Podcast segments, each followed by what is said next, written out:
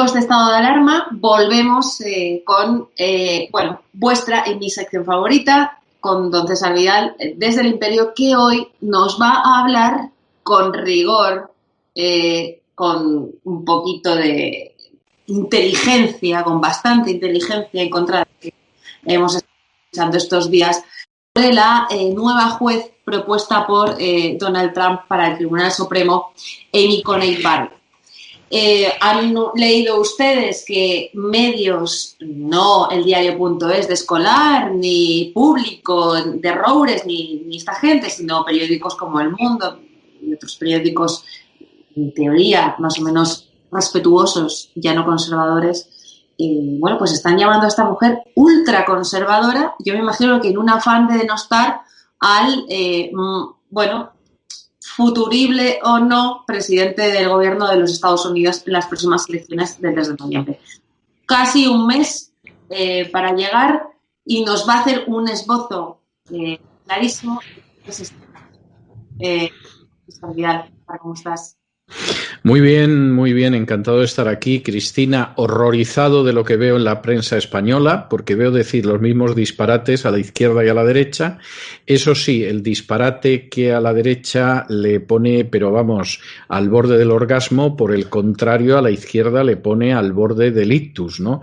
Y encima es un disparate en los dos casos, ¿no? Entonces, la lectura que se está haciendo es que eh, Amy, eh, Amy Vivian Barrett es una mujer ultracatólica, ultraconservadora y que por lo tanto, pues va más o menos, he leído incluso algún necio decir que va a imponer el catecismo de 2005 en, en el Tribunal Supremo. Yo, yo sinceramente de verdad que, que, cuán cierto era lo que decía Salomón de que el número de los necios es infinito, porque es así, y entonces al final los dos están diciendo lo mismo, es decir, por parte de la izquierda pues es la ultraconservadora católica que aquí va a imponer el catecismo y es un horror, y por parte de una derecha fundamentalmente católica, bueno, pues esta señora es una católica macha martillo que va a imponer el catecismo. Y curiosamente los dos comparten la misma falta de espíritu democrático. Es decir, parten de la base de que un juez se convierte en una tercera cámara del legislativo y se dedica a cambiar las leyes desde el tribunal y, por supuesto, a las dos partes les parece bien, hombre, siempre que hagan lo que ellos quieren, porque si no es un canalla y un desalmado. ¿no? Esto explica mucho por qué al final los españoles no tienen tanto espíritu democrático y por qué ha habido encontronazos muy duros a lo largo de la historia de España, porque claro, con una idea de que la supremacía de la ley no existe y lo que hay que tener es jueces para que hagan lo que yo quiero, pues no se puede avanzar mucho en democracia. Bueno, gran disgusto para las dos partes.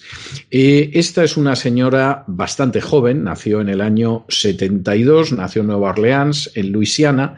El padre, a pesar de que el padre era abogado, el padre era un abogado de la Shell Oil, que es una de las grandes compañías petroleras del mundo. A pesar de ello, ella inicialmente se orientó hacia las humanidades, es decir, lo que le interesaba era el arte, la literatura, etcétera, etcétera, pero en un momento determinado, ya siendo relativamente mayorcita, decidió ir por el camino del derecho y en 1997 se graduó en leyes y además siendo la primera de la clase.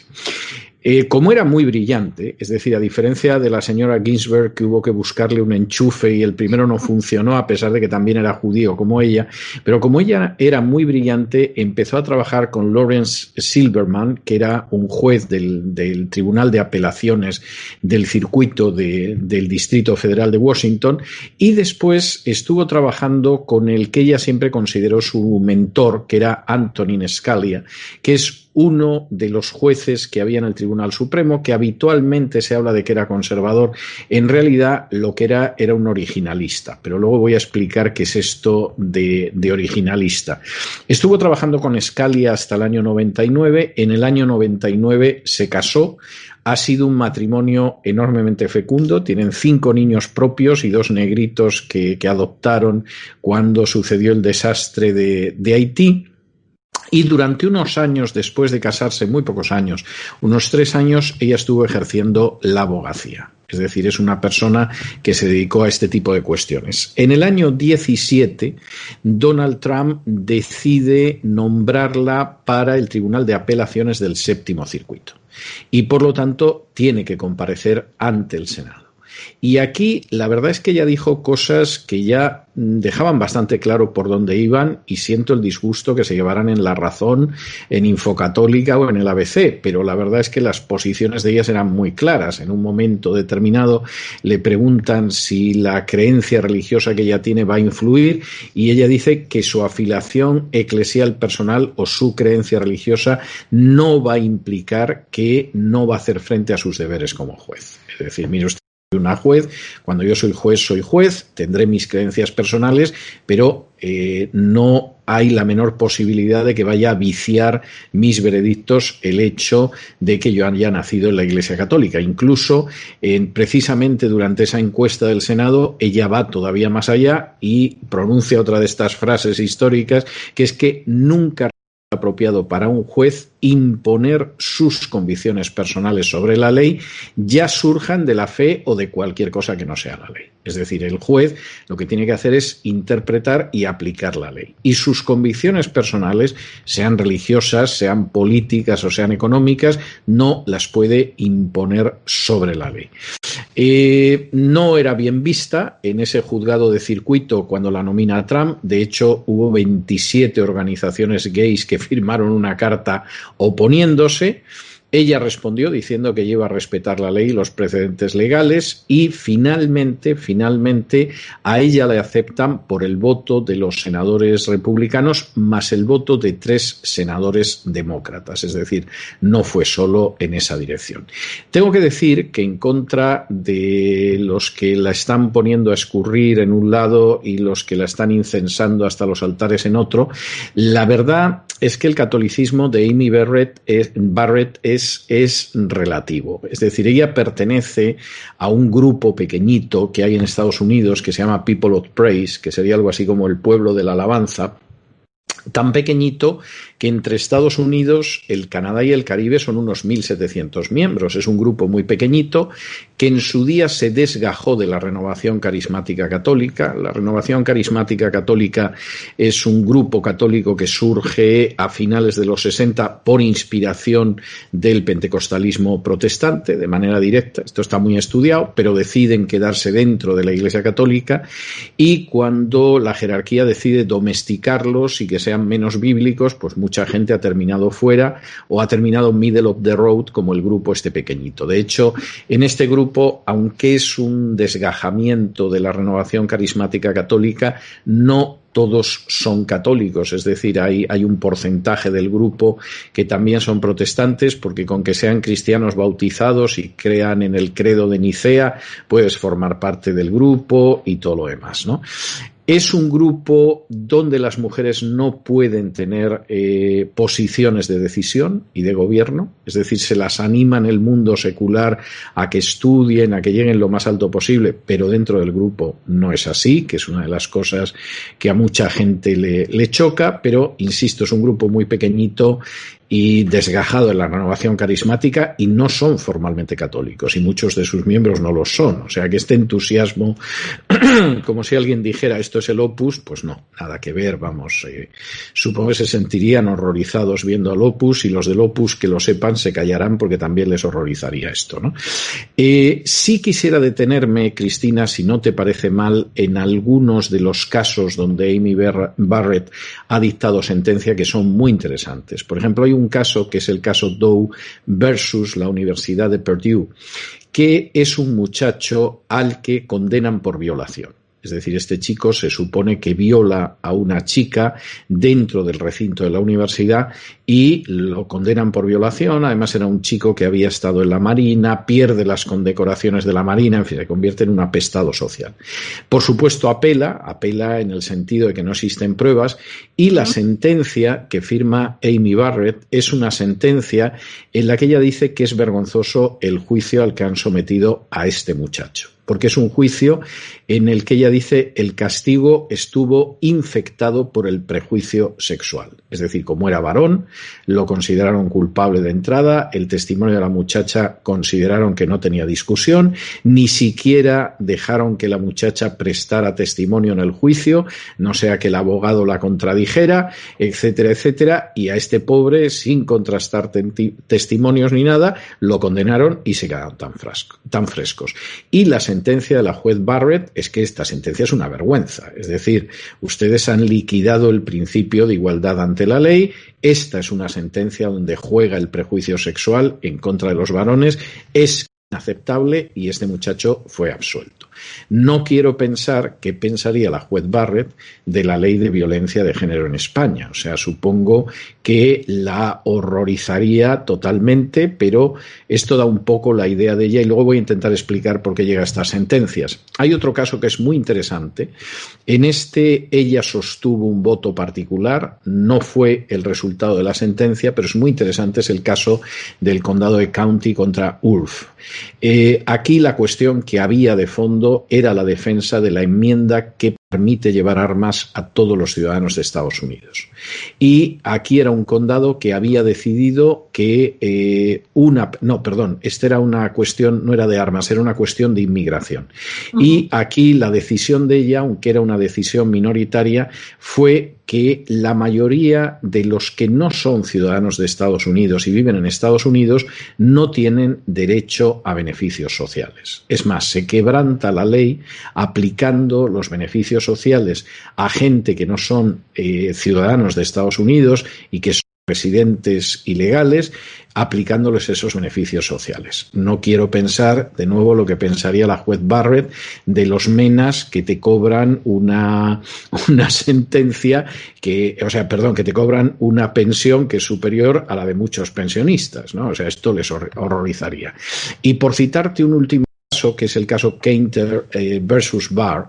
Este es un caso en el que ella defiende la enmienda de la Constitución, no, el, articulado de la Constitución que habla de que todos los ciudadanos tienen derecho a llevar armas, a portar armas, y considera que no se puede limitar ese derecho a un ciudadano que haya sido delincuente si el delito no fue violento. Es decir, si usted practicó un hurto, practicó etcétera, etcétera, su derecho constitucional a llevar armas no le pueden privar de él.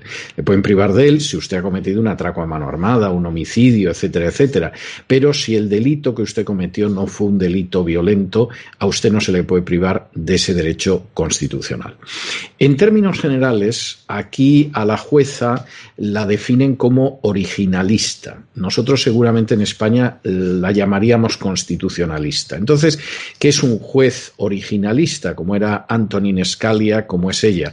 El juez originalista es el que cree que, hay que interpretar la Constitución de acuerdo a lo que originalmente pretendían los padres de la Constitución. Y que tú tienes que aplicar la ley y lo que no puedes hacer es interpretaciones creativas de la ley para meter Dios sabe qué tipo de derechos, de cargas sociales, etcétera, etcétera, porque estás quebrantando la ley.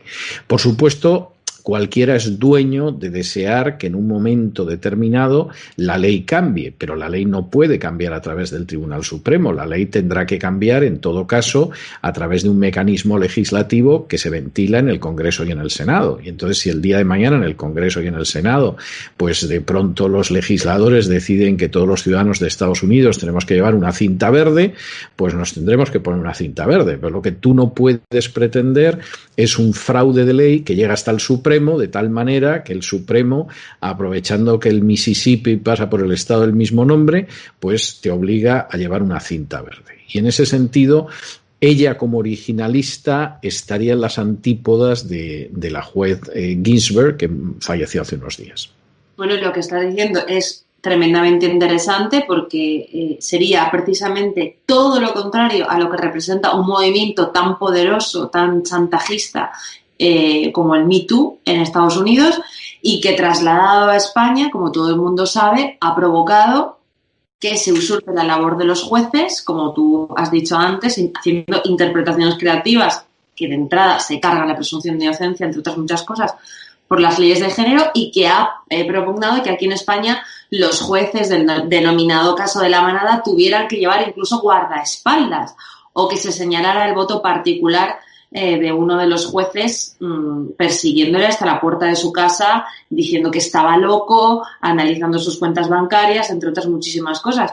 O sea que esta mujer Es una valiente. No, esta, esta mujer en España no podría vivir. No podría vivir. O sea, no podría vivir.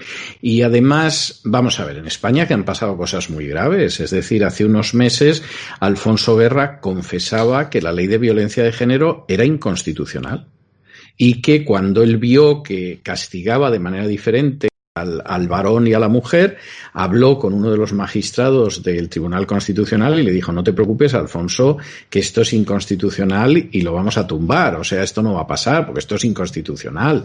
Va en contra del artículo de la Constitución que habla de la igualdad ante la ley, ¿no? Y Alfonso Guerra contaba que cuando vio que daban la sentencia eh, aceptando la constitucionalidad, le llamó y le dijo, oye, pero esto que habéis hecho, ¿qué es?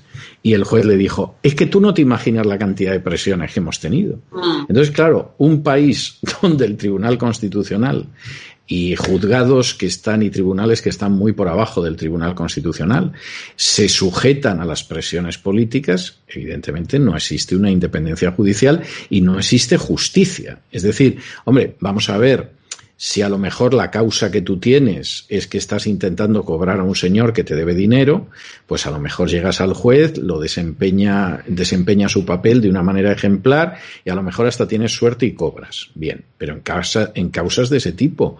En causas que por el contrario ponen en cuestión lo que es el contenido de la Constitución, estás vendido. O sea, los tribunales están totalmente entregados al poder y eso es el Tribunal Supremo y eso es el Tribunal Constitucional y eso acabo de ver que es la Audiencia Nacional, porque desde luego la sentencia de Bankia es que verdaderamente no hay por dónde cogerla. Es escandalosa. Y vivimos en el fraude de ley perpetrado por los tribunales, no por abogados, que en fin, podría entenderse, está muy mal, pero podrías entenderlo por tribunales. Vamos a ver, en el año 2012, tras siete años de espera, el Tribunal Constitucional Español dictó una sentencia en la que admitía la constitucionalidad del matrimonio homosexual y la razón que daba para quebrantar lo que dice la Constitución es que, bueno, había pasado el tiempo y, según dicen algunas estadísticas, la mayoría de los españoles están de acuerdo con el tribunal, eh, con el matrimonio homosexual. Eso no es un razonamiento jurídico, eso es una burla. Y si mañana la mayoría de los españoles está de acuerdo con la expulsión de los judíos, como en 1492, eso convertiría en constitucional un decreto ley del gobierno expulsando a los judíos de este país. O sea, es, es verdaderamente un disparate, pero eso indica hasta qué punto pues la administración de justicia en España, vamos, estás absolutamente vendido con ella. Ahora mismo, por ejemplo, hay una jurisprudencia contradictoria en las audiencias sobre acciones de la agencia tributaria. Y eh, además totalmente contradictoria. Es decir, hay un, toda la rama de contencioso administrativo que dice que le parece bien el atropello y toda la rama de lo penal diciendo que le parece mal ese atropello, que no se puede justificar y que la interpretación de los esbirros de la agencia tributaria es intolerable. Bueno, vamos a ver qué hace el Tribunal Supremo cuando llegue, porque va a tener que unificar jurisprudencia. Desde luego. Y, y, y, vamos a ver lo que hay. En la situación en la que estamos, uno se puede temer lo peor, porque claro, estamos en una situación en que todavía hay que robar más al contribuyente, más de lo que ya se le roba habitualmente, ¿no? Pero efectivamente, eh, vamos a ver, desde hace décadas, por desgracia, en España se ha ido abriendo camino la idea de que el juez puede hacer lo que quiera pero fundamentalmente no porque el juez sea creativo, sino porque eso beneficia a determinados intereses políticos, financieros, sociales, económicos, etc. Eh, la juez Barrett está exactamente en la, en la otra posición. Y eso es una garantía. ¿eh? Es una garantía. Hay un aspecto muy interesante de, de esta juez que es que independientemente de sus creencias, lleva eh, el amor al prójimo, la solidaridad, el concepto de solidaridad a su verdadera esencia, a su verdadero significado, en contra de lo que suele hacer la izquierda, que va y una vez al año, un par de veces al año, se hace una foto en un CIE o se hace una foto con los niños desnutridos eh, que vienen del norte de África y después lo deja en los centros de menores tutelados, abandonados, eh, escapándose estos y delinquiendo eh, después, esta juez adopta a dos niños eh, víctimas del, huracán de, Haití y se hace cargo de ellos en su educación, en su desarrollo íntegro. Y no solo eso, además es una juez prohibida porque tengo entendido que tiene un hijo que es síndrome de Down. Sí. En España mueren alrededor de vamos, niños, ¿no? Son asesinados alrededor de 100.000 niños. Bueno, en España los niños con síndrome de Down han desaparecido. O sea, pero han desaparecido porque son abortados en su inmensa mayoría, ¿no? La idea de adoptar niños que, en España puede sonar eh, extraña, es muy común en Estados Unidos. Es decir, en España la idea de que alguien adopte un niño que no sea el niño que no ha podido tener la pareja es implanteable.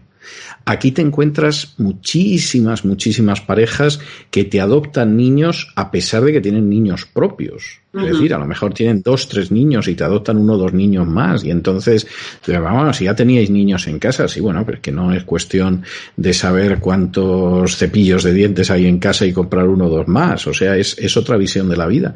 Y es muy común, ¿eh? O sea, la gente, por ejemplo, que vive en España, le resultaría sorprendente ver la cantidad de matrimonios y de parejas que a pesar de tener hijos, adoptan niños y generalmente te adoptan niños que vienen de situaciones traumáticas de este tipo. Es decir, que se ha producido un huracán, se ha producido una inundación, se ha producido una guerra, ¿no? Es muy común, es muy común.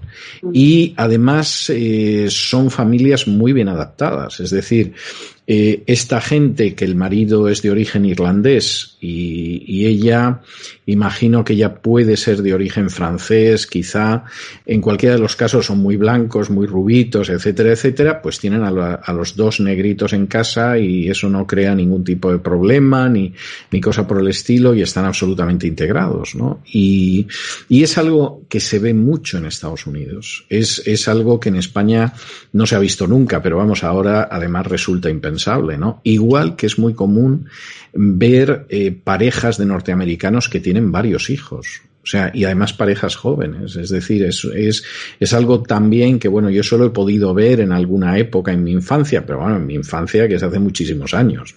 Entonces, eh, no, la mentalidad es una mentalidad muy, muy distinta, muy distinta Además, muy basada en la cultura americana. Mira, hoy eh, me hacen una entrevista desde Nashville. Era una entrevista de radio sobre mi último libro de Un Mundo que Cambia y entonces me hace la entrevista una emisora en inglés en Nashville, en Tennessee. Y en uno de los descansos, la entrevista duró algo más de media hora, el que me hacía la entrevista, que era un tipo muy simpático, tanto él como el del control, estábamos conectados por Zoom y nos veíamos, y en un momento determinado me dice, nos hemos venido hace tres meses a vivir a, Nashville. Y comento, y eso, porque vivíamos en Chicago y no hay que lo aguante. Dice, dice, es que en Chicago, dice, es insoportable la cantidad de progres que hay, la cantidad de impuestos que pagas y la, la inseguridad que hay en la calle. De modo que dejo Chicago, que está al norte, y me voy a Nashville, que es uno de los estados del sur, del Deep South, del sur profundo. dices, ¿pero quién hace eso en España? Hombre, sí, conoces a alguno que ha dejado San Sebastián, ¿eh? Y alguno que se ha marchado, que se ha marchado de Barcelona. Pero ¿a quién conoces tú que viva, por ejemplo, en Andalucía y que te diga, me voy a vivir a Madrid porque estoy harto de socialistas, estoy harto de impuestos y no sé qué? No, no es tan común. Andaluces andaluces huyendo del impuesto de sucesiones, no tantos, pero te digo que valencianos huyendo del nacionalismo, catalanes huyendo del nacionalismo, como tú sabes, eh, y vascos, diáspora del país sí, eso sí. Eh, yéndose a, a, Madrid buscando un oasis de libertad y de tranquilidad y de, bueno, de, bueno, de, descanso fiscal, eh, cada vez más, a pesar de que la izquierda se está encargando con mucha vehemencia y con la violencia habitual de hurtar eh, pues una comunidad autónoma que no ha podido ganar en las urnas, ¿no? No, es tremendo. Y en el caso, hombre, vamos a ver, el éxodo vasco es tremendo en números. Lo que cuestiona aparte es que te lo oculten. El éxodo catalán ha sido terrible en números. Cuestiona aparte es que te lo oculten. Pero es que aquí estás hablando de estados donde afortunadamente no hay nacionalistas. Es decir, la simple subida de impuestos o los progres que tengo que soportar en los medios de comunicación, yo me voy a otro estado. O sea, esa es que es una mentalidad eh, totalmente distinta. No te quiero contar la cantidad de gente que ha huido de Nueva York y de California durante el coronavirus. Es decir, gente aquí en California con el loco del gobernador y, y, los Black Lives Matter y tal, que los aguante su madre, ¿no? Nueva York es exactamente igual, ¿no? Entonces, esa capacidad de salir, eh, de hecho se calculaba que en proporción eh, los norteamericanos eran más capaces de salir de su estado y cambiarse a otro, ocho veces más que los españoles para cambiarse de una provincia a otra. No me extraña. Y lo de los estados no es ninguna tontería, porque claro, una provincia a otra, pues a lo mejor es la provincia al lado, no hay tanta diferencia, etcétera. Bueno, pues que los estados tienen en muchos casos un tamaño impresionante. Texas, si fuera un estado independiente, sería la quinta economía mundial. California sería la séptima economía mundial. Es decir, estás hablando, eh, la Florida de norte a sur tiene la misma longitud que España. bajo, ese análisis, ¿qué estás haciendo? De que eh, los americanos están huyendo de los estados progres y, socialistas eh, hacia otros estados más libres o donde se respeta la ley. Bueno, entiendo que dentro de unos 35 días Donald Trump no va a tener rival. Bueno, vamos a ver. vamos, a ver. Yo, yo creo, yo creo que Donald Trump tiene un 80% de posibilidades de ser reelegido. Y los demócratas tienen tan poco claro lo que va a pasar con Biden que están preparando el pucherazo electoral en distintos estados, que además son swing states, como es el caso de Pensilvania, donde quieren cambiar la ley de voto por correo para que pueda votar hasta la coquito. O sea, es, es algo escandaloso. Pero es que hay que recordar que Kennedy, muy incensado en España, porque con eso de que ha sido el único presidente católico, yo solo viví de niño y bueno, lo de Kennedy era San Kennedy, ¿no? Como luego encima ya lo mataron, pues virgen y mártir, ¿no? Bueno, Kennedy llegó a la Casa Blanca por un pucherazo de la mafia. Es decir, el papá de Kennedy, mediando Sinatra, llega a un acuerdo con la mafia para dar un pucherazo en Illinois, donde hubo gente que votó siete u ocho veces, y entonces, pues al final, eh, Kennedy gana en Illinois, y esa es la diferencia que le permite ganar a Nixon. O sea, las elecciones las ganó Nixon. En 2017, donde hubo periodistas que demostraron que habían votado hasta siete veces, más o menos. Sí, sí. Sí, sí, sí. O sea, lo de Kennedy, Kennedy tenía una familia muy turbia, ¿eh? O sea, y además pasó como con el padrino. Es decir, en el momento en el que el gran patriarca, que no se llamaba Vito, se llamaba Joe, eh, de pronto cae como consecuencia de una enfermedad que lo inmoviliza, empezaron a matar a los hijos. O sea, eso parece el padrino primera parte. O sea, le pegan un tiro a Don Vito, Don Vito no muere, pero se queda así así, y entonces empiezan a matar a los hijos. O sea, es, es la mafia. Y si uno estudia la historia de los Kennedy en bloque, el padre además hizo muy buenos negocios con la mafia, es la base de, de su fortuna, porque la mafia en este país antes de ser eh, italiana fue irlandesa lo cual eh, aquí quedó reflejado en el cine, pero hace ya mucho que salió del cine y la gente lo desconoce. Bueno, pues él hace muy buenos negocios con la mafia, conoce a la mafia y la mafia le ayuda a poner a su hijo en la Casa Blanca, pero en el momento en el que él no se puede valer por sí mismo, empiezan a matar a los hijos. Es decir, es, es, es eh, los paralelos con el padrino primera parte son verdaderamente escalofriantes, pero verdaderamente escalofriantes. En una operación bastante más pacífica, operación electoral, eh, y acabo con esta pregunta, mm, yo te quería preguntar, se habla mucho aquí en España de este rapero negro, aparentemente amigo de Trump, que se presenta eh, a las elecciones en estados donde eh, va esencialmente a por el voto negro, que quizá no va a votar a Trump y que se planteaba en un momento dado haber votado a Biden. Y ¿Es posible que esto juegue a favor de Trump? ¿Ha sido una operación diseñada? No, no ha sido una operación diseñada y él está bastante enfermo y no tengo nada seguro que de su capacidad de arrastre y más después de lo enfermito que está últimamente, ¿no? Pero vamos a ver, una de las grandes preocupaciones del Partido Demócrata ahora mismo es que ya no tiene la misma seguridad ni con el voto hispano ni con el voto negro. El voto hispano y el voto negro tradicionalmente es un voto demócrata En el caso de los negros, en una proporción salvaje, ¿eh? o sea, y ya en la época de Obama, ¿para qué vamos a hablar? ¿no? O sea, era, es así. El caso del voto hispano es mayoritariamente demócrata. Lo que hace que no sea tan demócrata como el de los negros, fundamentalmente son los cubanos del sur de la Florida ¿eh? que no le van a perdonar nunca a Kennedy lo de Bahía Cochinos, aunque Kennedy no tuvo ninguna culpa, pero ellos están empeñados en que sí, como era demócrata, por extensión el Partido Demócrata. Entonces, mayoritariamente, no voy a decir de manera total, pero mayoritariamente votan republicano. ¿no?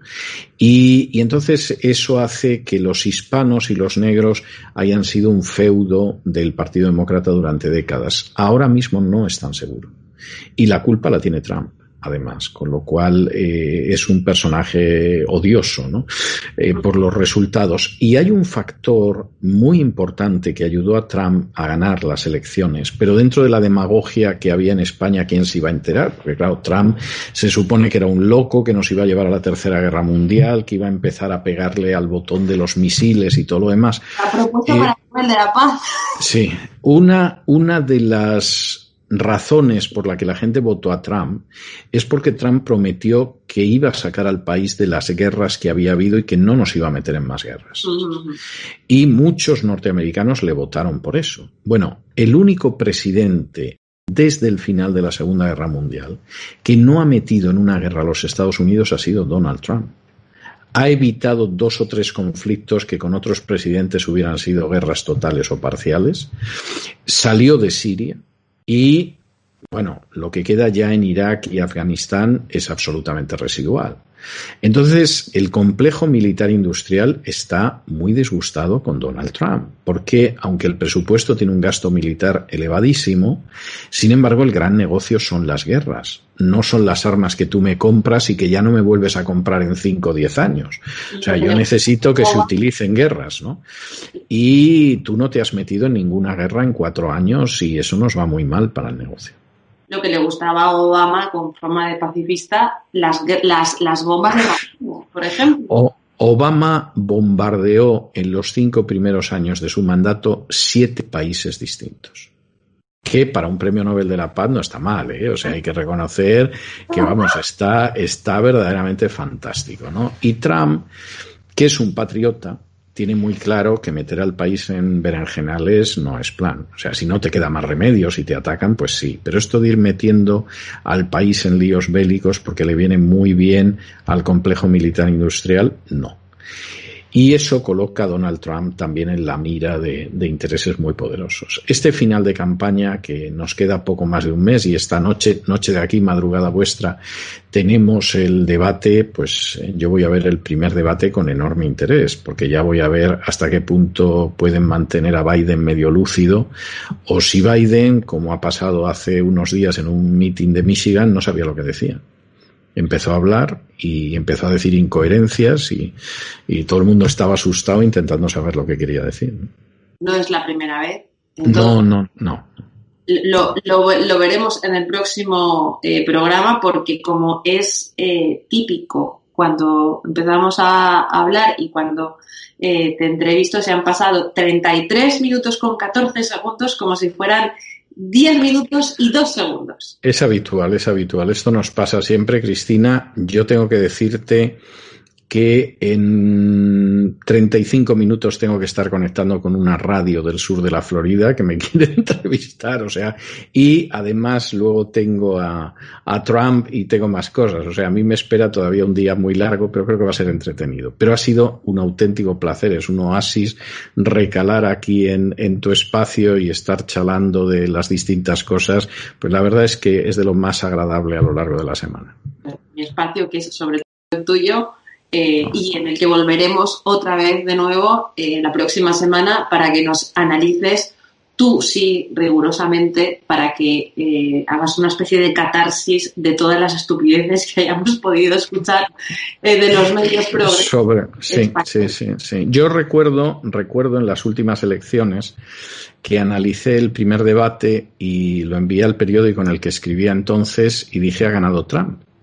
Y la jefa de Internacional no lo quiso publicar y le dije, ¿por qué? Y me dijo, porque todo el mundo dice que, que, ha, que ha, ganado Hillary. Digo, sí, pero yo he visto el debate. Bueno, pues así quedó la cosa, ¿no? En fin. está, está muy bien. Es, fantástico el rigor de, nuestros medios de comunicación. en algunos casos, incluso a la hora de pagar. Esperemos que se arregle eso y tú y yo volveremos a apostar por el mismo y yo estoy convencida de que volveremos a ganar porque yo sí, y aunque tenga que hablar en este momento de mi libro, tengo que decir que como tú también acerté cuando nadie más lo hizo. Claro. Claro. Bueno, yo iré a votar a Trump. O sea, yo soy ciudadano americano y voy a estar muy contento de que la primera vez que vote en este país va a ser para votar a Trump. Yo me pondré la camiseta eh, este y haremos este espacio con, con la camiseta puesta.